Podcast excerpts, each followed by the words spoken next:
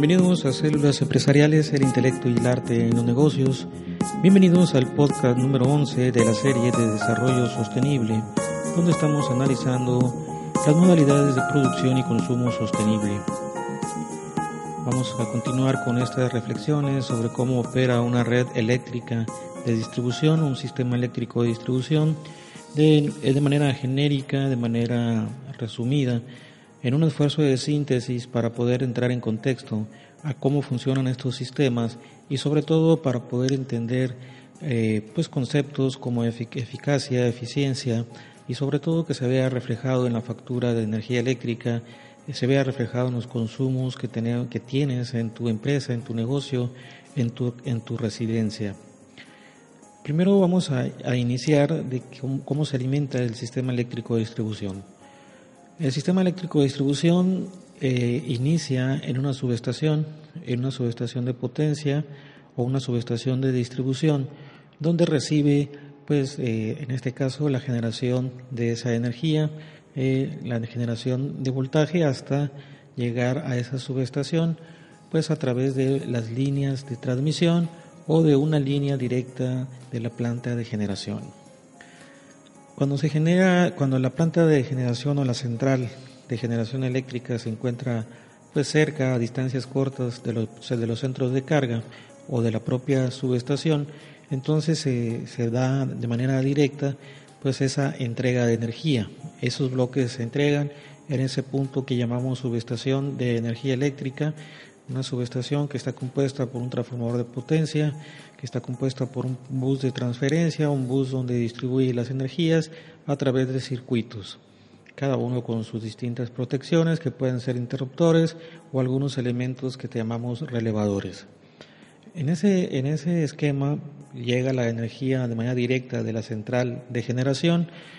con voltajes de operación de 13.200 volts o de 34.500 volts, que es con lo que se alimenta el bus principal a ese transformador de distribución o ese transformador que va a distribuir la energía eléctrica por los diferentes circuitos. Otra forma de entrega o de cómo llega el suministro a esa energía eléctrica es a través de las líneas transportadoras o de las líneas de transmisión.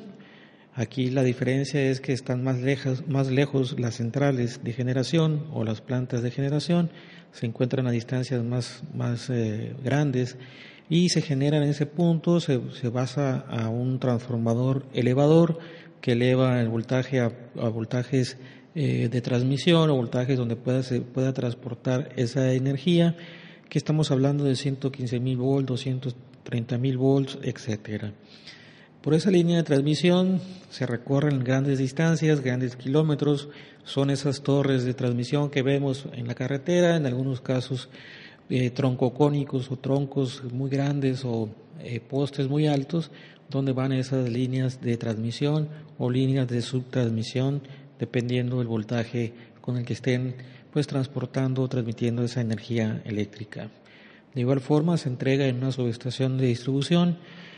eh, también puede llegar a una subestación industrial o una subestación donde el cliente tenga pues se requiera energía eléctrica en esos niveles de voltaje, pues son plantas muy, muy grandes, eh, sobre todo en áreas o zonas industriales. Por eso se denominan subestaciones industriales y se entrega de manera directa ese voltaje en esos niveles de transmisión y de subtransmisión. Eh, también de esas subestaciones de transmisión, que son subestaciones muy grandes, se pueden distribuir diferentes líneas todavía en esos niveles de 115, 230 que van directamente a las subestaciones de distribución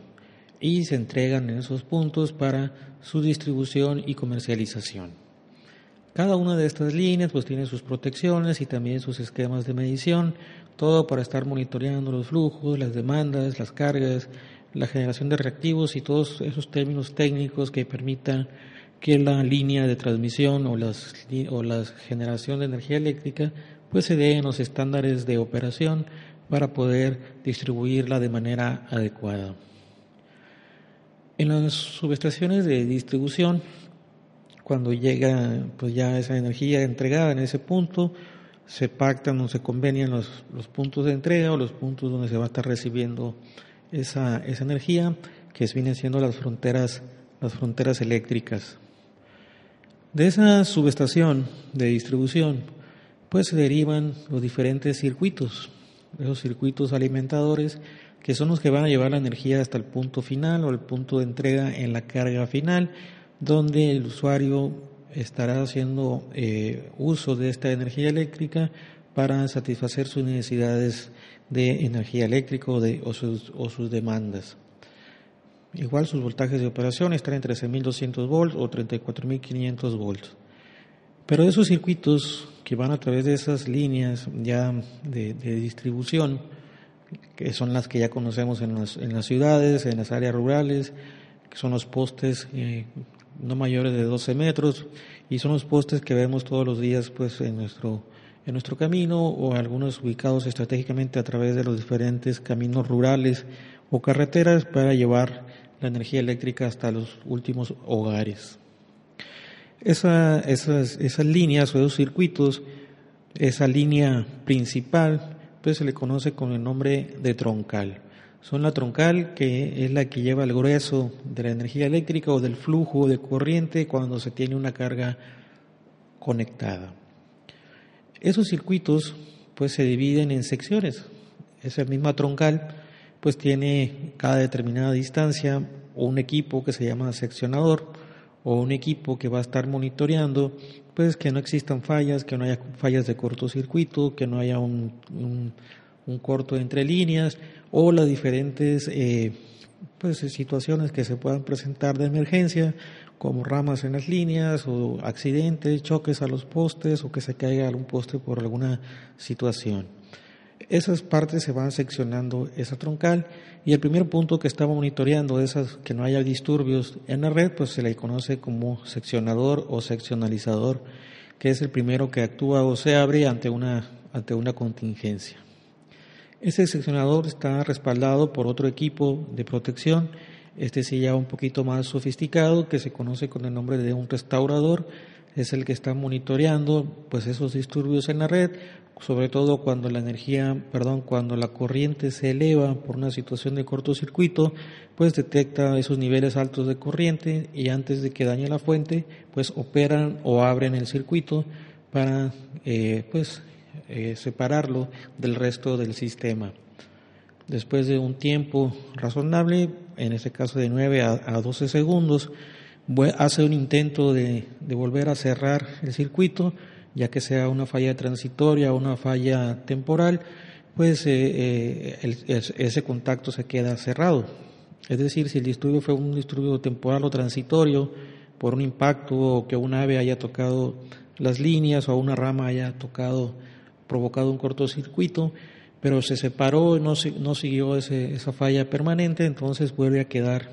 a quedar cerrado ese circuito. En caso de que la falla persista o sea permanente, entonces sí, el restaurador abre los contactos y se, que permanece abierto hasta que no se elimine esa falla o esa contingencia. Esos circuitos o esas troncales que tienen esos seccionadores o esos eh, está seccionado en partes, pues también tiene pequeñas ramificaciones o líneas que van también hacia la carga, hacia la carga ya demandada o contratada por eh, ya el cliente de la compañía suministradora o de las personas que hacen uso de esa energía. Esas ramificaciones se les conoce como ramales. Esos ramales este, van y alimentan pues también un área específica identificada denominada centros de carga y esos centros de carga son los que demandan eh, la energía, ya sea en kilowatt o kilovoltamperios, famosos KVA. Esos ramales también están protegidos a través de fusibles, ahí se ponen en, cuando se entroncan a los circuitos alimentadores, pues hay una protección también para que en caso de una falla en el ramal se abra ese dispositivo de protección y no eh, pues provoque un disturbio mayor en la línea troncal o en todo el circuito alimentador. esos ramales eh, pues alimentan eh, ya sea de manera directa a empresas o industria eh, donde van hacia transformadores particulares donde el punto de entrega termina ahí en el, transformador particular que también tiene una protección. Entonces eh, se, llega hasta ese punto, se establece un equipo de medición o un medidor que es el que va a estar midiendo o registrando toda la energía que se está entregando a, esa, a ese cliente o a ese, o ese transformador particular. Pero también alimenta transformadores de la red que forman una red secundaria en baja tensión y que son los postes más pequeños, ya esos postes de 9 metros que llevan unas líneas intermedias que se llaman líneas secundarias y esas líneas son las que alimentan a las casas, a los comercios y a todos aquellos eh, eh, pues, servicios que están conectados en baja tensión con voltajes de operación de 127 220 en sistemas estrellas o 120 240 en sistemas monofásicos. Esos eh, pequeña red eléctrica, red secundaria, que está alimentada a través de un transformador de distribución, donde el, voltaje primario llega en la parte de arriba del transformador y se transforman esos niveles de 13.2 o 34.5, se transforman a niveles de baja tensión para poder llegar y suministrar energía a esas casas, las cuales el punto de entrega se establece a través de un medidor que registra la energía eléctrica entregada. A esos esquemas o ese pequeño punto o ese centro de carga se le denomina sector. Entonces ya tenemos un sector que, que dependiendo de la capacidad del transformador, que puede ser de, pues hay transformadores de 5 kVA, 10 kVA, 15 kVA, 37.5, etcétera, que son la carga, que es la suma de todos los equipos o de las cargas contratadas por cada casa o cada residencia, y la suma total no debe sobrepasar la capacidad del transformador para poder alimentar de manera correcta y con los estándares adecuados la energía eléctrica en ese lugar. Entonces ya tenemos ahí sectores, tenemos ramales, tenemos las troncales con sus diferentes equipos de protección, llámense fusibles, que están los fusibles a la llegada al transformador, ya sea un transformador particular o un transformador de la red, de la red secundaria, y esos fusibles pues también eh, están respaldados por seccionadores y también por restauradores hasta llegar al interruptor general en el circuito que se encuentra ubicado en la subestación. Todas esas protecciones deben de estar coordinadas eh, en una curva de tiempo, en una curva de corriente eh, hacia la corriente de falla o la corriente en la que están programados para proteger esos tramos,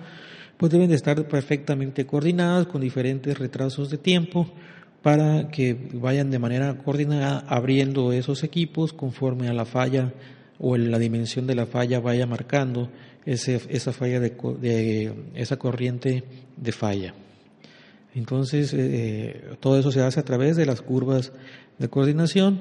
para que la protección sea una protección adecuada y no dañe pues todo el sistema, no provoque disturbios más grandes y lo más importante es pues no, no dañe los equipos eléctricos que están conectados ahí. Aunque la falla, la corriente de falla va directamente a la fuente, pues la que estamos protegiendo directamente pues es la fuente, en este caso el transformador. También para lograr que este sistema de distribución, en este ejemplo que estoy eh, pues eh, tratando de explicar eh, o resumir en estos pequeños minutos, pues también debe tener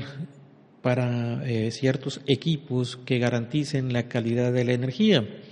Estamos hablando de capacitores que ayudan a compensar los reactivos generados en todo el sistema o en, esa, en ese circuito primario para poder compensar los reactivos, donde le está inyectando eh, reactivos capacitivos a una red que pueda tener pues factores de potencia arriba del 90% para que sea un sistema confiable y óptimo. Esos capacitores se encuentran ubicados estratégicamente de acuerdo a estudios, a corridas que hace la compañía suministradora, donde está monitoreando la generación de reactivos y los compensa a través de estos capacitores.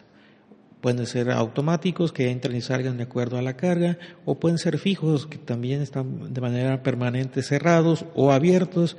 dependiendo la operación o cómo se esté el comportamiento de la carga de, eh, o la demanda de energía eléctrica en esos sistemas. En distancias muy grandes, sobre todo en las distancias rurales o en parte de las ciudades en las periferias, donde las distancias son muy largas de, de la subestación hasta el último punto de entrega de energía eléctrica, donde se puede observar una caída de voltaje por esas distancias, pues se hace uso de reguladores de voltaje que compensan esa caída de tensión, elevando pues unos, reactores o unas bobinas que hacen elevar el voltaje para que llegue de manera adecuada en los estándares eh, pues conveniados o contratados ante la compañía suministradora. Los voltajes no deben de caer más más menos el 10% de acuerdo a la ley de, energía pues debe mantenerse en esos niveles, lo mismo que la frecuencia en menos de 2%, más menos 2%. Así deben estar entregando esa calidad de la energía, pues para poder tener que los equipos funcionen adecuadamente, tanto los motores, los refrigeradores, todos los equipos que esté utilizando, en este caso el cliente. Una de las características de los circuitos de manera completa es que no deben de tener más de 4.000 clientes conectados o 5.000. Son políticas que siguen algunas empresas suministradoras, pues que no debe pasar de esos cantidad de, de, clientes conectados a esa red. En caso de que sobrepase, pues se abre un nuevo circuito, un nuevo circuito para empezar a dividir esa carga y compensarla o balancearla. Y los ramales que se saturen también una operación de 80% de su capacidad, de acuerdo al calibre de los conductores o, o el diseño de las estructuras, pues si se saturan o van arriba del 80%, entonces se abren nuevos ramales. Este es el esquema general de, un sistema eléctrico de distribución, hablando de un circuito, hablando de los ramales, hablando de los sectores. Y luego ya los servicios individuales. En cada punto de entrega pues debe existir un medidor, un medidor que esté registrando la energía que se está consumiendo y la energía que se está demandando en esos puntos de entrega para poder en este caso comercializar o facturar la energía que se está entregando o vendiendo en esos puntos. Y también se cuentan con medidores a las salidas de las subestaciones, que es la que está midiendo toda la cantidad total de energía que se está consumiendo, se está transportando distribuyendo más bien por esos, por esos circuitos. Entonces la suma de esos, eh, de todas las energías, de todos los medidores que están eh, conectados a ese circuito, pues debe ser igual a la medición en el punto de eh, recepción, en el punto de entrega. La diferencia que existe entre, entre esas cantidades de energía consumida con la cantidad de energía entregada, pues esa diferencia eh, son las pérdidas, son las pérdidas de energía por distribución pérdidas técnicas en la red o pérdidas no técnicas por los usos o malos usos de la energía eléctrica, así como los desperdicios. También tenemos señales o los sistemas de distribución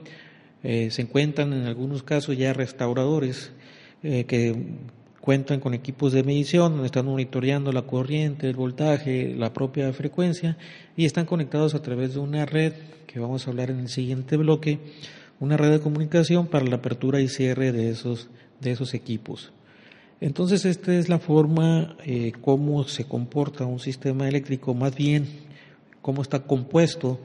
para poder tener un contexto más general de lo que es una red eléctrica, en la cual estaremos comentando para poder llegar al punto específico que queremos. Cómo hacerle para que esa energía eléctrica tenga modalidades de producción sostenible y consumo sostenible. Eso lo veremos en las siguientes cápsulas de células empresariales, el intelecto y el arte en los negocios.